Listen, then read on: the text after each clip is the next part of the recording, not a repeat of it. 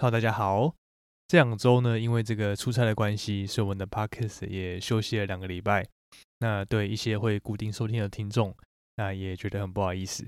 这样，呃，这个礼拜呢，因为这个已经年末的关系了嘛，所以有些这个 Podcast 收听呃收听的平台就开始推出这个所谓的年度回顾。比如说像 Spotify，它就推出了这个年度的回顾，然后告诉你说。在今天，在这二零二二的这一整年，哪一些 podcast 是你就是花了比较多时间，然后来收听的这些节目？有些听众呢，他就私信我说，就是我们 podcast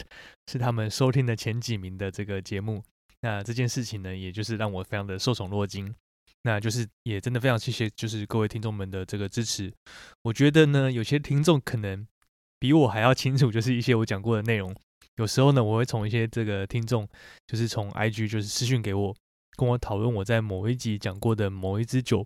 或是某一个特别的这个产区，那这么的了解，就是我所讲过的内容，有一些东西呢，我甚至自己也都不太记得了。那这个呢，也真的是让我自己就是觉得还蛮惊讶的一个部分。好，那今天这个礼拜呢，我们来讲一下，就是智利在南美洲这一个也是还蛮重要的一个葡萄酒的产区。其实这个智利的葡萄酒，它相比于就是新世界的其他的国家，它其实有。就是相对比较长的这个酿酒的历史，智利呢，他们现在的这个葡萄藤，它其实是这个十六世纪的时候就随着西班牙殖民的人就是带来的。那其他一些有名的这个法国的葡萄品种，比如说像是这个 Cabernet Sauvignon、Merlot，然后还有就是在后来在这个智利被发扬光大的这个加美纳 Cabernet，那他们则是到这个十九世纪中才传入到智利。那到了二十世纪末的时候呢，有很大量来自法国的移民，也帮就是智利的这个整个酿酒的产业，那增添了很多这个旧世界会有这种比较优雅的这样的一个色彩。那另外呢，有一件事情就是还蛮值得一提的是，在十九世纪有一个很知名的一个病虫害，叫做所谓的根根瘤蚜虫。那根瘤蚜虫它几乎是毁了全欧洲的葡萄园。那它也被称为是这个所谓的欧洲葡萄的一个黑死病。全世界呢只有一个国家，它完全没有被这个根瘤蚜虫给感染。那个国家呢就是我们今天要介绍的智利。智利呢它主要是因为这个安第斯山脉还有这个太平洋的关系，所以啊智利这个整个葡萄酒产区它被呃这个山跟海所包围起来。再加上它这个很严格的这个检疫的系统，所以呢，它就很幸运的没有遭受到根芽根瘤蚜虫的一个危害。那也让一些呃这边的一些老藤的这个葡萄可以就是保留下来。那这个呢，也是智利这个产区其中一个还蛮大的一个特色。如果你去看这个地图呢，不只是智利的这个国家，或是它的葡萄酒的这个产区，基本上呢，它的形状是呈现一个狭长型的，它南北绵延长达九百多公里。那东西向呢，则大约只有一百多公里左右。我现在讲的是它的这个产葡萄酒这个主要的产区。那几个这个在地形上的一个特征呢，基本上就决定了智利这个地方的一个气候的条件。它的西边是这个太平洋，那稍微往内陆一点，沿着海岸边的山脉。那往东呢是这个所谓的安第斯山脉。那安第斯山脉呢是智利临近其他的国家，比如说像它呃右边是阿根廷。这个国家的一个边界，那它的首都呢？呃，智利的首都叫做圣地亚哥。它的南部呢，介于两个山脉之间的一个叫做中央河谷的这样一个区域。那这边呢，也坐落了这个许多的葡萄园。在这个海岸山脉这边呢，有很多的这个河谷，它其实就是来自这个安第斯山脉，就是融化的这个呃雪水，然后呃往下流，往河边流所画出来的这个河谷。一般来说呢，智利的这个葡萄园这边的气候呢，是属于这种比较温暖的地中海型的这样的一个气候。那葡萄的生长季的时候呢，基本上是呈现比较干燥，然后日照强，而且是日照很充足的这样的一个特性。那所以这边的葡萄呢，它不但就是可以成熟的比较好，那也让这个灰霉菌的影响可以达到稍微比较小一些。在大部分的这个地区呢。基本上，它遇到这个比较天先天上的一个气候的问题呢，就是所谓的降雨量不足的这样一个问题。不过呢，一般都是可以透过这个所谓的饮水灌溉来解决这个问题。那只是呢，就是在最近几年，因为这个缺水的问题，它有越来越严重的一个趋势。那在一个所谓的南部的一个呃产区呢，它这边的气候条件呢会稍微比较寒冷，然后比较潮湿一点。然后呢，这边还有这个所谓的圣音和反圣音的这个现象，那它对于智利的某一些年份，它会带来呃蛮大的一个影响。在这个声音现象呃影响比较大的年份呢，会帮这个整个产区带来就是比较大量的一个雨量。那在所谓的反声音现象影响比较大的年年份呢，那就是让这边会有一些这个干旱的问题。那只是呢，这个现象其实呃不只是智利啊，大呃在这个太平洋沿岸的这个产区，基本上呢其实都会受到这个类似的一个影响。那智利的产区这边它是一个呈现一个狭长的形状嘛，所以呃它由西向东呢，从这个海岸边到这个安第斯山脉，有一些就是呃共通的一些气候的一个特征。那基本上呢就可以把这边分成就是三个区域，第一个呢是这个。呃，比较靠近海岸的一个区域，那这边呢会有这个南来自这个南极大陆，然后比较寒冷的这个所谓的洪堡德洋流。那洪堡的洪堡的洋流呢，我们把它称为这个所谓的秘鲁洋流。那它会带来一些冷风，那这个冷风呢会从智利的海岸边一路吹往这个在内陆的一个河谷的地区。那在一些比较靠近河谷的地区，它其实还会起雾。那这个冷风它所产生的一些影响。它在一些靠近这个海岸边，然后山林线比较低的这个地区呢，呃，就是尤其会比较明显一点点。另外呢，一个很重要的一个影响呢，是位在这个所谓的安第斯山脉山脚下的这些葡萄园，它在夜晚的时候也会有这个所谓来自山上的一个冷风。那这个冷风的影响呢，也会让这边呃这个葡萄园的日夜温差加大，这边的这个日夜的温差。最后一个呢，是在这个山脉之间的一个平坦的一个地区。那它的气候呢会相对比较稳定一点。那这边呢，它的地形也比较平坦。那平坦的葡萄园地形上呢，也让这边比较容易大量来种植这些葡萄，所以它的产量相对比较大一点点。好，那在这个智利这边呢，智利这边的这个葡萄园的生长呢，在最近几年，这个所谓的永续经营，还有这个有机的种植的这样一个理念呢，在智利不管是大或是小的这个酒庄。其实呢，在最近，在最近都很受到这个推崇，所以有一些有名的酿酒师，还有酒庄都相当致力于推广这个永续经营，还有有机种植的这样的理念，或是呢，就是在最在呃最近几年很流行的这个所谓的自然酒，在智利呢，其实也是呃还蛮多酒庄开始采用这样的方式来酿酒和种植他们的葡萄。接下来我们可以稍微聊一下这个智利的主要的葡萄品种。那在智利的葡萄酒呢，其实它是以这个红色的葡萄品种为主，那其中又以这个 Cabernet Sauvignon，它的产量基本上是最大的。只是呢，这个 Cabernet Sauvignon 它的范围的风格的范围其实也非常的广，从就是比较简单啊，然后果香比较丰富的的这样的一个风格，到这个所谓的酒体比较饱满，然后比较顶级的酒馆，基本上呢在智利这边都有生产。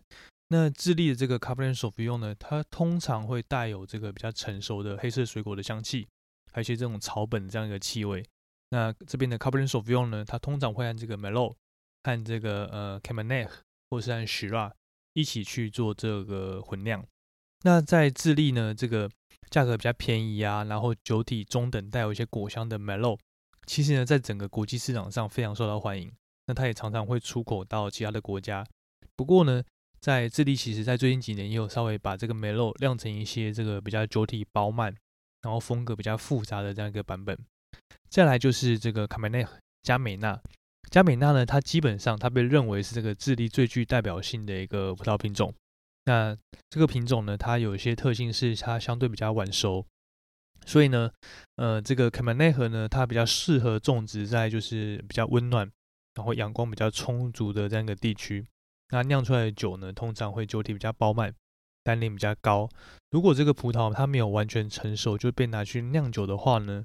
它会有这种太过这个明显的草本的这个味道，还有这样的一个风格。但是它如果做得好的话呢，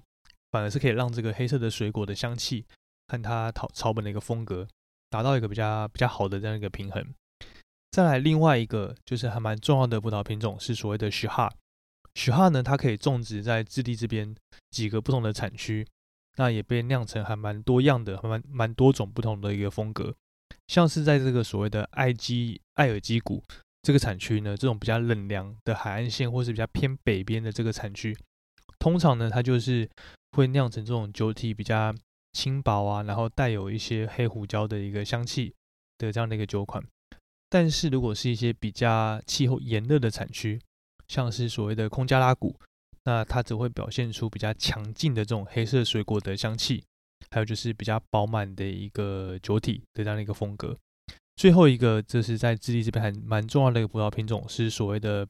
呃这个 pinora，pinora 在这边呢，它只是在一些比较冷凉的区域，它相对会表现的比较好。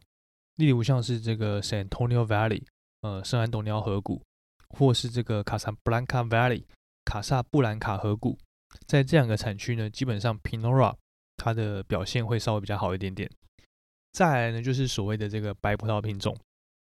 智利的这个白葡萄品种呢，是以这个 Sauvignon Blanc 和 Chardonnay 这两个国际的葡萄品种为主。那 Sauvignon Blanc 呢，它在一些气候比较冷凉的区域表现尤其好。那比如说像是这个 Casablanca Valley 或是 San Antonio Valley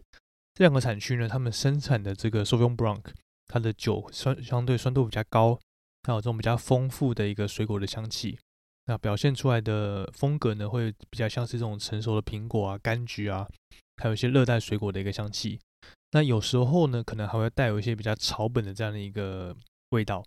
那有些酒款呢，他们可能会透过这个所谓的搅泥这个工序，那或是橡木桶的培养，来增加酒体的质地，或是增加整体的一个丰富度。到目前为止，这个 Chardonnay 大部分会大部分会酿成就是比较偏现代化的国际的风格，那会带有一些成熟的水果啊，或是橡木桶的一个香气。但是呢，就是智利的葡萄酒的品质和风格，其实它也是在不断的演进和提升。其中呢，特别是像是这个利马谷，它生产就是带有比较结构啊，然后优雅又比较内敛的这样一个 Chardonnay 的这样的一个风格。另外呢，像是阿空加瓜河谷，还有这个卡萨布兰谷，那也都盛产就是蛮顶级的这个 Chardonnay。再来呢，是这个呃亚历山大麝香葡萄 Muscat of Alexandria。那它是智利产量第三大的这个葡萄品种，那常常会被用来酿造像是呃皮斯克酒。那皮斯克酒呢它又称为是这个香水白兰地。另外呢，在智利也可以发现一些这种芳香型的葡萄品种，像是这个 Viognier，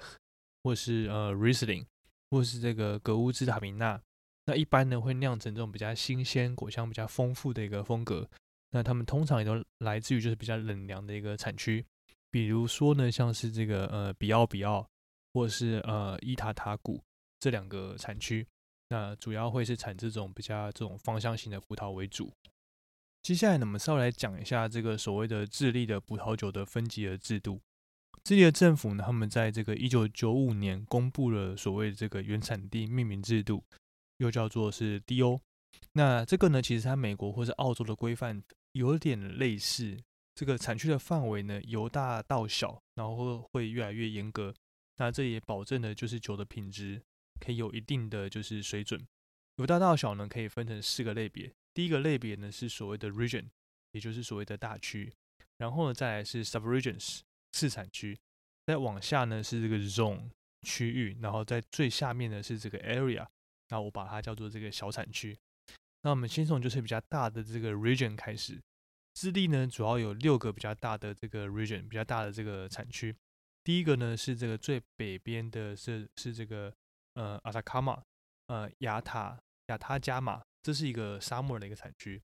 那第二个呢是这个所谓的呃科金博科金博大区。再往下是这个阿空加瓜这个大区。再往下呢是这个所谓的 Central Valley 中央谷地大区。那再来呢是这个 Southern Region 比较南部的一个大区，那最后呢是在最近几年才刚加入这个奥斯特塔、奥斯特拉 （Austria） 这个呃这个大区。然后虽然这边讲的就是六个比较大的区域呢，但事实上比较重要的大区呢其实只有四个。那由北到南分别是这个 Coquimbo，然后呃 Aconcagua，然后 Central Valley，然后 Southern Region。这四个比较重要的这个大区，也就是所谓的 region。那在这个 region 往下呢，会把它分为所谓的 sub region。那这个所谓的 sub region 呢，其实就是把大区再往下划，呃，划分成就是范围比较小的这个次产区。那这些次产区呢，可能是被这个天然的地形的河谷所切开来的。举例来说，比如说像是这个 Central Valley 中央河谷呢，可以再往下细分成像是这个 Maple Valley 啊、Rainbow Valley，然后 Malu Valley 这几个次产区。那次产区再往下呢，可以看到所谓的 zone 所谓的区域，比如说呢，像刚刚提到的 Central Valley 底下的这个呃 River Valley，又可以再往下。分成是这个呃，Congala Valley 和这个卡布呃卡恰布卡 Valley 这几个就是呃 zone 这几个区域，然后呢区域呢又可以再往下细分，然后就可以看到一些小产区，比如说像是这个呃阿帕塔，它其实是这个呃卡恰布河谷呢再往下细分的这啊对不起，它其实是这个呃空加拉谷再往下细分的一个小产区，那。这个呢就还蛮有趣的，就是再往下细分到这个呃这个 area 呢，它基本上这边呢基本上可以代表它的这个品质的要求比较高一点，那所以呢这边的酒所酿出来的品质也会比较好。那在智利呢，它比较独特的这个狭长的这样一个地形，它其实也就造就这边就是东西向，它位在比较靠近海岸线或是靠近山脉呢，会大大的来影响到它的葡萄酒的一个风格。所以呢，在这个二零一二年。他们用公布了一个所谓的更细化的一个智利的葡萄酒产区的一个分类的方式，所以呢，可能可以在这个酒标上看到这个呃，例如像是 Costa 这样的这样一个字样，那就代表说这个葡萄园它是临近在这个海洋边，或是呢看到这个 Andrews，那这个字样呢就代表这个葡萄园它其实是位在这个山区，或是呢看到这个 Anto Coderas。这个字样呢，代表这个葡萄园，它其实是介于这个两座山之间的一个位置。那不过这样的标示呢，一直到目前才正逐渐被这个酒庄他们所采用。那并不是所有的酒标上都有办法看到这样的一个标示。那有在酒标上标示产区的酒呢，至少要百分之七十五的葡萄是来自这个产区。如果标示这个葡萄品种的酒呢，那也是至少要有百分之七十五以上的葡萄是来自于这个品呃葡萄品种。那酒精浓度呢，至少要高于就是百分之十一点五。在这个法规上呢，也允许就是在酒标上标上一些字样，像是呃 Superior 啊 reserva、reserva special、Reserva 呃 Prevenda 或是 Grand Reserva 这样的一个字样。那其实呢，就是在整个法规上，它并没有绝对说呃有标上哪些字呢，一定代表这个品质会比较好。那只代表就是达到一定程度的这个酒精的浓度。或是在橡木桶里面培养的时间有达到一些最低的限制。举几个例子来说好了，比如说像是 Reserva，它其实代表说这个酒精的浓度有至少达到百分之十二。那比如说像是 Reserva Especial，它其实代表的是这个酒精浓度呃也是至少达到百分之十二。那如果呢在这个酒标上有看到的这个 Reserva 呃 Privata，那它代表是这个酒精浓度至少达到百分之十二点五。然后呢，这支酒至少在橡木桶里面，呃，有培养超过六个月以上。如果我们看到一个这个 Grand Reserve，那其实也是代表它的酒精浓度至少达到百分之十二点五。然后呢，至少在橡木桶里面有培养超过六个月以上的时间。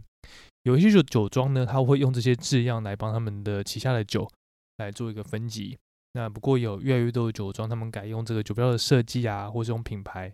来让消费者可以辨识旗下的酒。它的品质，还有它隐含的一些价格。接下来呢，我们来介绍，就是在智利这边最主要的四个葡萄酒的大区。第一个呢是这个所谓的 Coquimbo Region 科金博大区，它是智利最主要的葡萄酒产区里面的最北部的一个产区。基本上它就紧邻着这个智利的这个所谓的阿塔卡马沙漠。那在这个呃 Coquimbo Region 呢这边底下又可以再分成三个主要的次产区。第一个呢是所谓的埃尔基谷，再来是利马谷，再来是乔帕谷。那尽管这边的这个葡萄酒的产量呢，它相对南部的产区比起来产量比较小一些，但是其实这边的品质相对是比较好的。这三个产区它们的风格虽然有一些些微的不同，那基本上他们都呃这边都有蛮充足的阳光，然后有来自海边的海风或是山上的冷风来做一些气候上的调节。有些葡萄园呢，它是种植在比较高海拔的一个区域。这个科金博这个大区呢，它最大的问题其实是这个缺水。那虽然他们可以用所谓的引水灌溉的方式但是呢，这个成本也比较高一点，因为呢，跟这个南部的这个产区比起来，这边的降雨量比较没有那么的足够，所以呢，像是这个艾尔基谷啊，它其实是以这个 s o u v i g n Blanc 和十啊非常的有名。那利马谷呢，它则是产就是全是全智利品质最好的这个 Chardonnay。第二个要介绍这个大区呢，是这个所谓的阿空加瓜大区。阿空加夸大区呢，这个阿空加夸 region 呢，它算它的名气很高，不过呢，它其实是这个智利产量第二小的一个产区。其中呢，主要有三个这个很主要的次产区。第一个是这个阿空加夸 valley，阿空加夸 valley 它是一个很陡峭又很狭窄的一个河谷，它主要受到来自这个海洋啊，还有安第斯山脉的这种冷凉效应的影响是非常大的。那这个阿空加夸 valley 呢，它是这个智利很经典的一个红葡萄酒的产区。那其中又以这个 Cabernet Sauvignon 的这个产量最大宗，阿空加夸 Valley 呢，另外它其实也是智利开始种植 Shiraz 的一个先驱。那最近几年呢，和这个呃加美纳都变成就是这个产区很重要的红葡萄品种。红葡萄酒呢，其实在传统上，他们通常会酿成就是香气比较丰富啊，带有一些成熟的水果香气，然后高酒精浓度、高单宁的这样一个口感。不过呢，最近几年就是酒庄。他们开始慢慢改成就是酿造酒精浓度比较没有那么高，然后带有比较这种新鲜啊复杂水果香气的一个风格。所以呢，在这个葡萄园的选择上，他们慢慢的就开始从这种比较平坦肥沃的河谷的地区，那转向转成是呃找这种比较斜坡或是靠近比较海岸边的这种这些区域。另外呢，这个在这个阿贡嘎瓜 region 呢这边还有两个就是呃 subregions，一个是这个卡萨布兰卡 valley。另外是这个 San Antonio Valley 这两个 subregions 呢，它们其实就是靠近彼此，那有非常类似的一个产区的特征，它们都位在这个海岸山脉和海岸线之间，所以这边呢，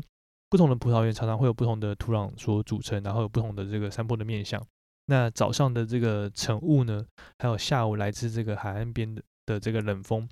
会让这边的气温比较冷凉一些。因此呢，这几个这两个产区呢，它们其实是以这个白葡萄品种为主。比如说像是这个 San Antonio Valley 的这个 Sauvignon Blanc 就还蛮有名的。那另外呢，有一个叫做利达谷的这个呃雷良的一个 Zone，它也特别的就是有名。那 Chardonnay 呢是另外一个比较被广泛种植的白葡萄品种，那也可以用来酿出就是比较精致的酒款。在这个红葡萄品种部分呢，Pinot Noir 是这个产量最高的这个红葡萄品种。那在最冷凉的这些区域呢，会开始带有一些红色莓果啊、草本的这样一个气味。Shiraz 在这边呢，其实也种的蛮好的。那其中又以这个 Casablanca Valley，它靠近东边比较温暖地区的这个葡萄园呢，让 Shiraz 可以成熟比较好，那可以提供比较完整的结构，然后让它就是展现就是这种品种的胡椒的香气这样的一个特特色。接下来呢，如果再往南走的话呢，是这个所谓的 Central Valley Region。这个中央谷地大区，这边呢，它其实位在呃智利的首都圣地亚哥的南边，大部分智利的葡萄园都聚集在这个相对比较温暖、地势比较平坦的这样一个大区里面。那这边的葡萄呢，它可以成熟比较早，那它的价格呢，也都稍微比较亲民一点点。那它的酿出来的风格就是果香比较丰富、比较易饮的这个 m e l o 和 Chardonnay 为主。Central Valley 呢，这边又有四个就是次产区，那分别是这个啊 Maple Valley 麦坡河谷，Ribble Valley 雷贝雷雷培河谷，然后这个呃 Culico Valley 库里科谷，还有这个呃 Mole Valley 就是茂雷河谷。那其中呢，这个 Ribble Valley 呢，它又可以再往下分成这个空加拉谷，还有这个呃卡恰布河谷这两个呃就是种这样的区域。因为就是临近这个首都呃圣地亚哥，那这个 Mavel Valley 这个次产区呢，是这个所谓的传统智利酒业的葡萄酒业的一个中心。整个产区呢，几乎被都被这个山脉给包围住。那这边的气候呢，很少受到来自这个海洋的影响。那所以比较好的葡萄园呢，它是位在这个安第斯山脉的山脚下。那从山上所吹下来这个海风呢，可以带来就是比较冷凉的一个空气。让这边酿出来的红葡萄酒，它们可以比较优雅，比较有结构。那 Maple Valley 的 Cabernet Sauvignon 呢，其实还蛮还蛮有名的。那特别呢是它会带有一些这个薄薄荷的一个这个气息，那是这边比较特别的一个风格。另外，这个 Rebel Valley 这个次产区呢，它只是这个占地面积比较广，那其中呢，不同地区的风格也就是相当的不一样。那最北边的这个卡恰布河谷，它是相对比较温暖的一个区域。那它来自海洋的一个冷风呢，也相对比较不会吹到这边来。那所以呢，这个加美纳在这边呢，因为它位于谷地的葡萄园，就有办法去做成熟。那 c a b e r n e t s a u v i g n 呢，和这个 Shiraz，它们则是种植在比较靠近东边、稍微比较冷凉一点的这个区域。另外一个 zone 呢，是这个呃 Cochagua Valley 空加拉谷。那这个呢，则是占地面积又再更大一点点。那其中呢，所包含的产区它的多样性也又比较高一些。那整个谷地的中央呢，相对比较温暖，那又会受到这个冷凉海风所影响的一个区域。那这边它就盛产这个酒体饱满的 Cabernet Sauvignon，然后还有这个 Shiraz 和加美纳为主。那在越往外的话呢，这个葡萄园它会开始种植在比较冷凉的一个山坡上。那有些更小的小产区。像是这个阿帕塔，阿帕塔，它就是生产这个顶级葡萄酒很有名的一个产区。那往西边靠近太平洋的一个葡萄园，它又就是在更为冷凉一点点，它会产一些就是高品质的这个白葡萄酒。那在这个库里科谷呢和这个 m o r l e Valley 这茂河茂雷河谷这两个次产区呢，它就位在这个 Central Valley 大区的这个南端，那就是有比较又在呃就是比较温暖的一个气候。那它有这个比较肥沃的一个土壤，所以呢，让这边盛产的价格它会比较平实，然后比较亲民的这种日常的红牌酒、红白酒。那通常呢，也会有这种多种的这种呃葡萄品种，让它们混酿而成。那在这个莫莫呃 m o r e Valley 这边的葡萄园呢，它其实又相对再更冷凉一点点，所以呢，它的酸度其实又比较又在比较高一些。那混酿的时候呢，可以拿来就是提高酒的酸度。那现在呢，我们也发现就是有越来越多的酒庄。和酿酒师他们会投入尝试做这个所谓的 dry farming。那 dry farming 呢，这个它其实是呃让呃不，它就是一个不做这个饮水灌溉的一个方式，然后让这个来用这个方式呢来刺激整个葡萄的这个生命力。然后呢，这个葡萄它为了获得这个生长足够的水分呢，它的根会扎进更深的这个土壤里面，来来获取这个所谓的地下水。和这个矿物质，所以在这个呃 m o r d e r Valley 这边呢，它这个产区还有它比较西边的山坡上的老藤呢，基本上就开始用这样方式去做种植。那 c o r i g a n a 呢，在这边呢，呃，也变成这个所谓的很重要的一个葡萄品种。在这些低产量然后老灌木藤的葡萄，它们会被酿成这个酒体饱满，然后香气比较集中的这样的一个酒款。最后一个呢，是这个所谓的 Southern Region 南部大区。那 Southern Region 的这边呢，又包含了三个这个次产区，分别是这个呃 Itata Valleys，然后 Bio Bio Valley 那个比奥比奥河谷，还有最后一个马勒科谷。南部大区的这个次产区呢，通常越往南的葡萄园，它的气候会稍微更冷凉一点，然后更潮湿。那其中又以这个 Itata Valley 和 Bio Bio Valley 这两个产区，它的产量会比较大一点。那他们是以就是派斯啊，还有亚历山大麝香葡萄。这两个葡萄品种为主，那酿出来的酒呢，大部分也都是以内销为主。但是呢，最近几年就是 Bio Bio Valley 他们开始生产这个 Pinot Noir 和 Chardonnay，还有一些这种芳香型的葡萄品种。那葡萄酒的这种生产者，他们慢慢从就是酿造比较简单、果香丰富啊、易饮的酒款，然后慢慢转向酿造这种高品质、深度比较明显、香气比较富有层次的这种红白葡萄酒。那这个产区呢，未来其实其实还蛮大的一个发展的一个潜力。那最南端呢是这个马勒科谷，那它是相对最小，那也是最南端的一个产区。那只有很蛮少量这种生产者，他们酿造 Shadow 呢，还有 Pinot Noir。那不过呢，他们现在慢慢开始去酿造一些就是呃比较顶级的这种酒款。好，以上就是我们今天这一集的内容。那亏了两周，我们今天介绍就是智利这个介于山和介于海的这样的一个产区。呃，我现在其实人在日本，那日本一直以来呢，其实都是智利葡萄酒。出口很重要的一个国家之一，主要呢是因为在这个二零零七年，日本和智利签署的这个自由贸易协定呢，他们大幅降低了这个智利的葡萄酒进口的一个关税，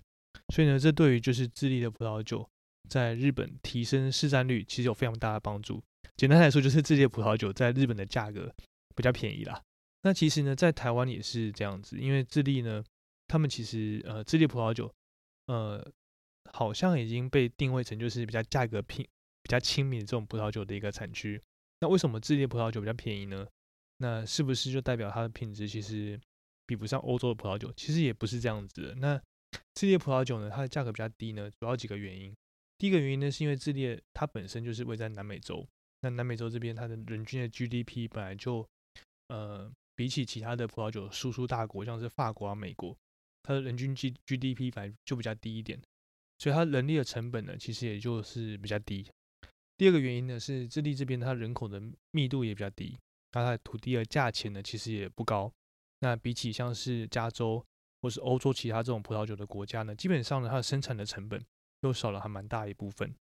第三个原因呢是，呃，智利的酒庄其实还蛮多这种，就都是这种所谓的跨国大集团出资的。那这样子也让它出口的营销的成本下降，然后降低它整个就是葡萄酒的价格。